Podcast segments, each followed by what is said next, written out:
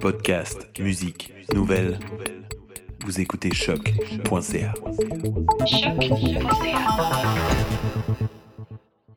Daniel Nisha, bienvenue à REC et merci d'être avec nous aujourd'hui. Bonjour, merci pour l'invitation. Ça fait plaisir et euh, vous êtes donc euh, professeur au département des sciences biologiques de l'UCAM, titulaire de la chaire de recherche stratégique UCAM sur la résilience et les vulnérabilités des forêts au changement climatique et vous participez activement au programme de recherche Smart Forest duquel on va discuter aujourd'hui. Donc d'abord, euh, Dr Nisha, quelle est la mission du programme euh, de recherche Smart Forest et de quelle façon euh, procédez-vous à la collecte de données euh, dans les forêts québécoises?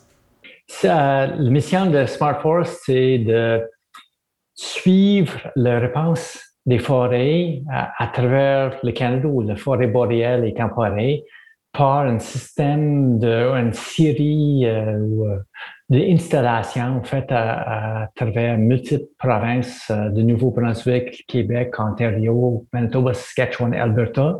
Et ça s'étend au-delà du Québec, là. Oh oui, oui.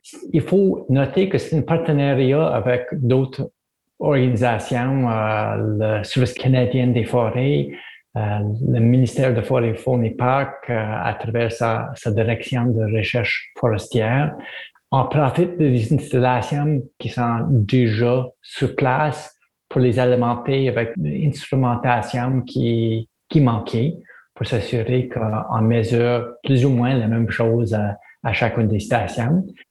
Avec nos parcelles permanentes qui sont sur le terrain, on a des sondes qui vont dans les arbres, qui calculent le flux de sève ou le flux d'eau dans un arbre comment ça change à travers la journée, comment ça change à travers les saisons.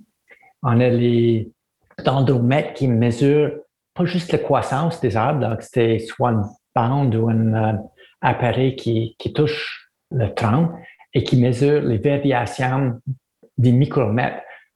Un arbre va s'engorger de l'eau au début de la saison de croissance, donc il y aura un gonflement qui n'est pas de croissance, mais juste ce qui est nécessaire si on a trop d'eau durant l'hiver, l'arbre va fissurer et, mourir. Donc, on veut comprendre c'est important saisonnière de un phénomène pour pouvoir dire comme s'il y a une sécheresse au printemps, est-ce que c'est un problème de sécheresse plus tard dans la saison? Comment ça influence le flux de sève et la croissance ou l'élargissement, le, rétrécissement de l'arbre? On a aussi les caméras pour euh, prendre des photos à chaque jour ou on peut y aller à chaque minute pour voir la phénologie. Quand est-ce que les bourgeons s'ouvrent, quand est-ce que les feuilles tombent, comment est-ce que la feuille pousse? Et on a tout ça relié à les données météorologiques, pas juste de l'air, mais aussi dans les sols. On a toute une série de sondes qui mesurent l'eau dans le sol. On, suit euh, un paquet de différents phénomènes à l'intérieur de chaque site. Il y a aussi une autre gang qui regarde la réponse de la faune, les insectes, les oiseaux, au changement d'habitat. On ne va pas nécessairement en parler aujourd'hui parce qu'on est plus spécialiste des arbres et des plantes. Bien, merci beaucoup, euh, Daniel Nisha, pour ces précisions sur le, travail important qui est réalisé par euh, le programme Smart Forest et pour le temps que vous avez accordé aujourd'hui. Ça a été fascinant. Euh, donc, pour plus d'informations sur euh, les travaux en cours donc du programme de recherche, vous pouvez vous rendre au smartforest.ucam.ca. On mettra le lien également sur euh, la page de l'émission et si vous voulez en savoir plus également, une version longue de l'entrevue sera disponible en complément web.